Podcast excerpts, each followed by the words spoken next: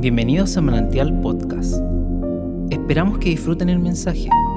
Para más información de este y otros contenidos, búscanos en redes sociales como Manantial Edge.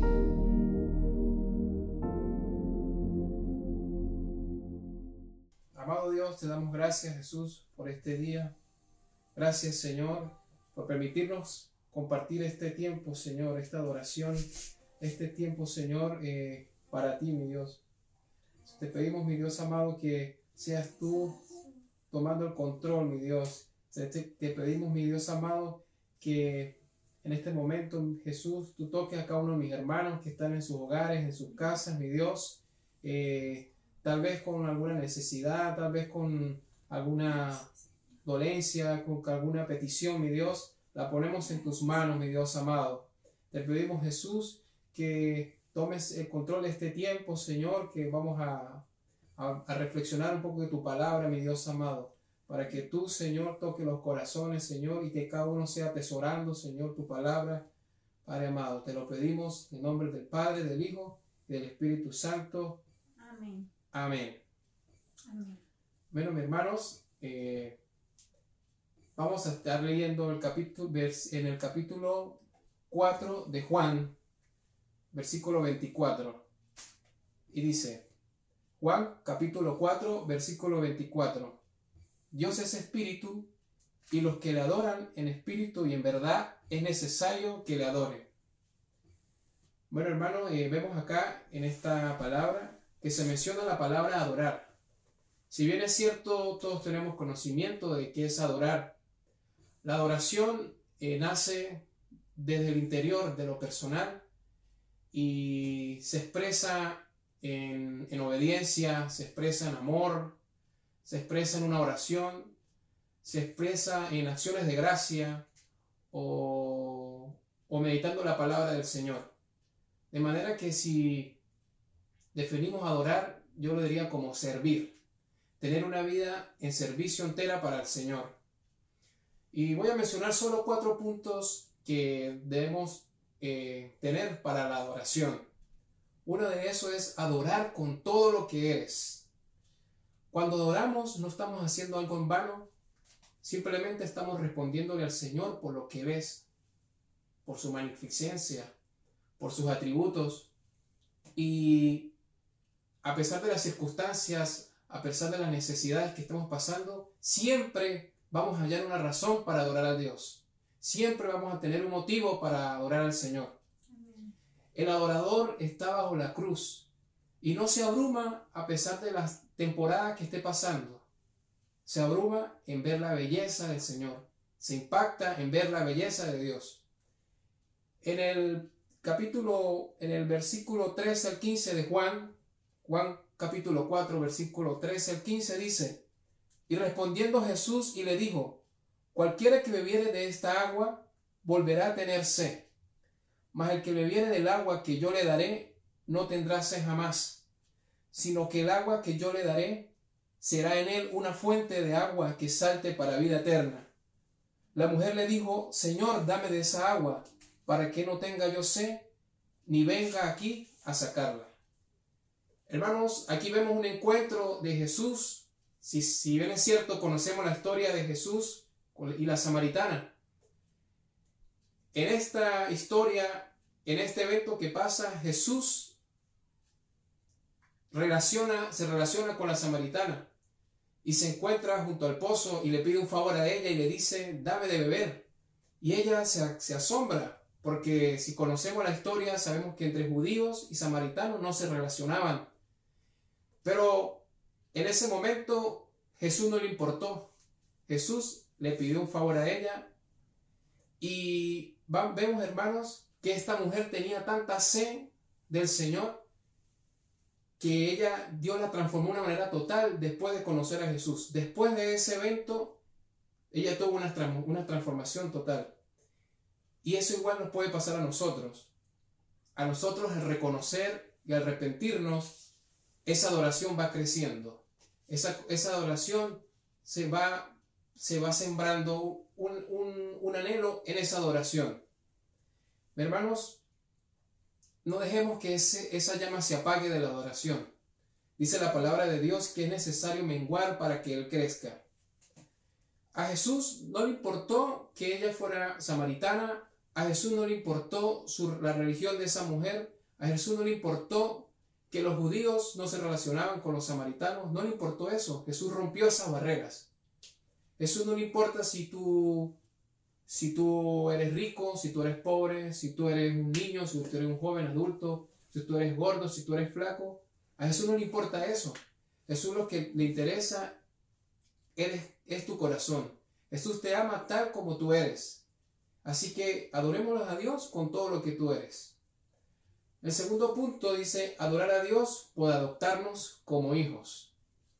Dice en Efesios 1.5, y decidió enviar a Jesucristo para adoptarnos como hijos suyos, pues así había pensado hacerlo desde un principio. Hermanos, el Señor nos adoptó como sus hijos. Él nos, Él nos recibió como sus hijos. Él nos mete a su casa, nos hace su familia. Si bien es cierto, estamos pasando por un momento tan difícil mundialmente y yo sé, y nos incluimos muchos mis hermanos, creo que no han, no han podido ver a sus papás, no han podido ver a sus padres, eh, algunos están solos, solas, algunos viven con un tío, una mamá, un abuelo, y necesitamos ese rol de padre. Y les quiero decir, hermanos, que nosotros no somos huérfanos. Nosotros estamos bajo la mano del Señor. Y ese Padre es nuestro Señor. Si nos sentimos solos, el Señor es nuestro mejor abrigo, el Señor es nuestro refugio. Así que el Señor nos adoptó como hijos. Es un motivo de grande para adorarlo. Sabemos que durante la historia de la Biblia hay muchos personajes que fueron adoptados y venimos de esa de esa de ese linaje, porque si sabemos Jesús igual tuvo un padre, pero su padre terrenal fue José. Fue José. Pero Jesús, viene un, Jesús fue engendrado en un vientre puro, lo cual igual abarca ese concepto de que fue, fue este, un Dios que no tuvo ese padre biológico, pero en ese, en ese momento fue José. Igual la, la salvación viene de la adopción. Cuando Jesús nos adopta como sus hijos, nos hace sus hijos, nos recibe como sus hijos.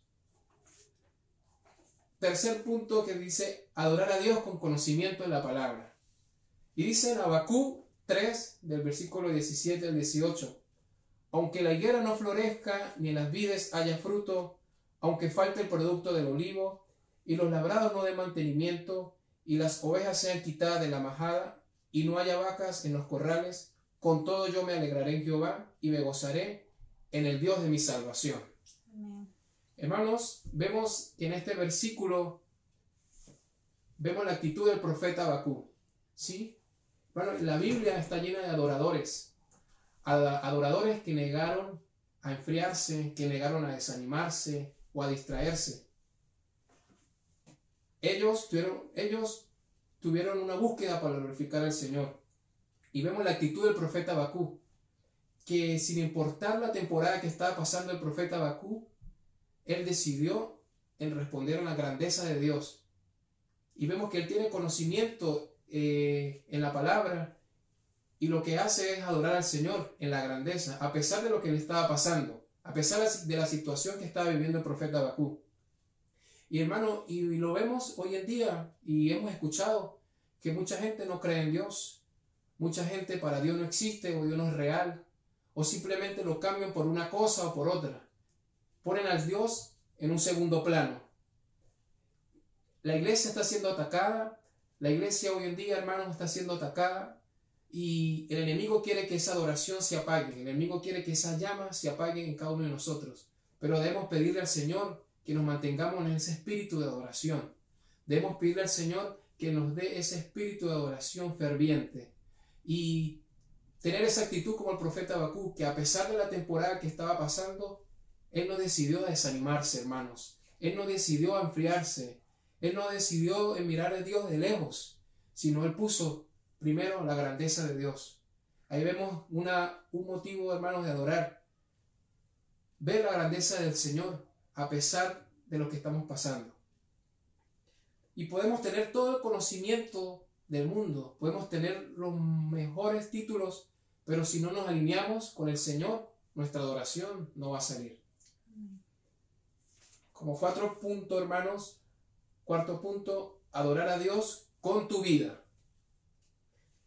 Vemos que Dios ama el corazón adorador, adorador perseverante, que aunque esté abrumado por los muchos problemas, él estaba más abrumado por la belleza de Dios.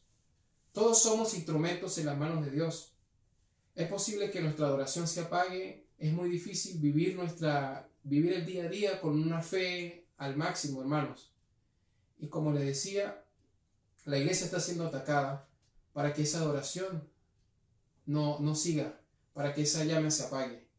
Y hermanos, lo que hacemos nosotros en la iglesia solamente es la punta del iceberg. Lo que hacemos nosotros fuera de la iglesia es el resto. Nuestra vida diaria, en nuestro trabajo, en nuestra casa. Y ahora lo estamos viviendo hoy en, hoy en día. Estamos eh, pasando más tiempo en la casa, en nuestro hogar. Y ahí donde nosotros verdaderamente debemos elevarle esa oración al Señor. Donde verdaderamente debemos reflexionar y en este tiempo meditar y saber que todo lo que está pasando es por un propósito. Sabemos que por todo esto lo que está sucediendo es por un propósito. Y tú y yo, como iglesia de Cristo, debemos siempre estar alineados al Señor, en oración, en amor, en meditación de su palabra, que es lo importante, mis hermanos. La palabra de Dios dice, el Padre busca adoradores que le adoren en el Espíritu y en verdad. Eso es lo que le dijo Jesús a la samaritana en la historia levantemos un corazón de adoración.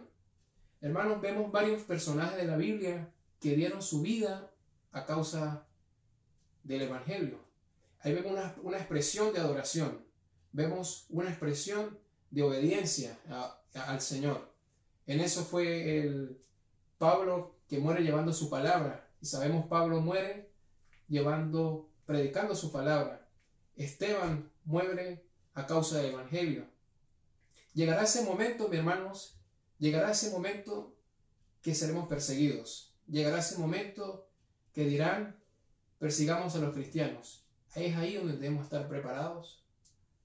Es donde debemos reflexionar si realmente estamos dispuestos a adorar a Dios con toda nuestra vida, con todo nuestro ser. Si bien es cierto, vendrán tiempos peores, dice la Biblia, vendrán tiempos aún peores, pero confiar. Confiemos en el Señor, que Él es nuestra fuente. Confiemos en el Señor, que Él, es el omnipotente. Confiemos en el Señor, que Él, Él es nuestro protector. Y hermanos, enfoquémonos y no nos alejemos de esa fuente que es Jesús. La palabra del Señor dice, buscad primero el reino de Dios y lo demás vendrá por añadidura.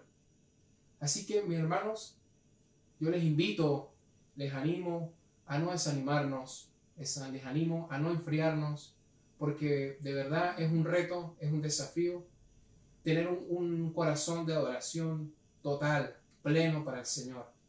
Es difícil, es difícil. Si bien es cierto, hermano, en la historia, la samaritana dudaba, dudaba, ella todavía con sus ojos naturales no sabía que estaba hablando con el Señor, con el Creador, con Jesús. Para los que conocen la historia, Jesús le presenta el Evangelio, la salvación, a través del agua.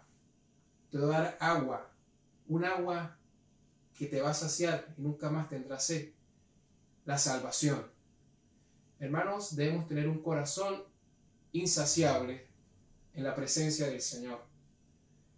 Ahí donde estás tú, en tu casa, donde tú, estés, reflexiona en este momento y pidámosle al Señor que nos dé ese corazón de adorador, un corazón insaciable, un corazón que a través de las circunstancias, a través de los problemas, a través de cualquier situación que estemos pasando, no nos abrumemos por eso, hermano, sino tengamos nuestra mirada en el Señor. Amén. Amén. Bueno, hermanos, esa es la reflexión, la palabra del Señor para, para, ustedes en esta noche les invito a reflexionar, les invito a, bueno, a reflexionar de verdaderamente si estamos dando una adoración genuina al Señor. Amén. Amén. Amén. Y una parte muy importante que quería tocar, me cautivó, es el versículo, el último versículo que leíste, que el Señor busca. El Padre busca adoradores que le adoren en espíritu y en verdad. El Padre busca. Cuando usted y yo buscamos las llaves, el celular, la Biblia, cuando buscamos algún objeto es porque nos hace falta, porque se nos extravió. ¿Y qué dice el versículo? El Padre busca. O sea que deja mucho que decir. Porque si el Padre busca, es porque no ha encontrado o hay muy pocos adoradores que le adoren a Él en espíritu y en verdad. Así que hermano, cuando usted note que su adoración se está agotando o se está acabando es porque algo está ocurriendo. ¿Y qué es ese algo? Que no hemos alimentado el fuego. Ese fuego que nos incentiva a adorar y a buscar a Dios.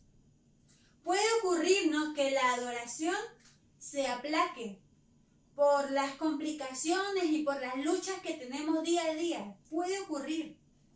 Pero permite usted o permito yo de que se extinga. No. No permitamos que nuestra adoración a Dios se apague. Más bien debemos anhelar estar siempre en una conexión con nuestro Dios, con el Espíritu Santo, siendo sensibles a la voz del Espíritu Santo, a lo que nos indica. Porque así como en un inicio les explicaba que los problemas nos tapan la visión y nos permiten no adorar a Dios, cuando no buscamos, cuando no hay esa conexión con Dios, nos pasan tantas cosas y como seres humanos decimos, ¿y dónde está Dios? Y Dios no me está ayudando.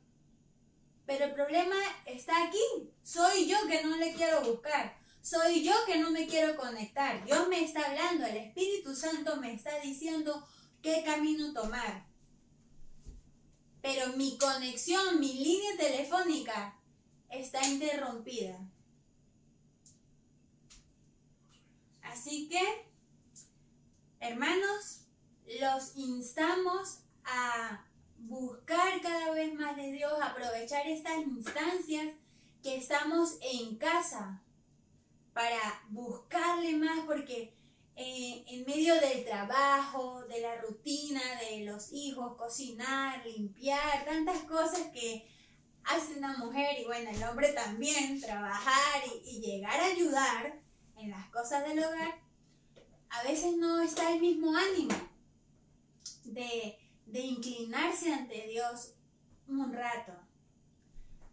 Intentemos inclinar nuestro corazón ante Dios y si es posible, inclinémonos físicamente para servirle.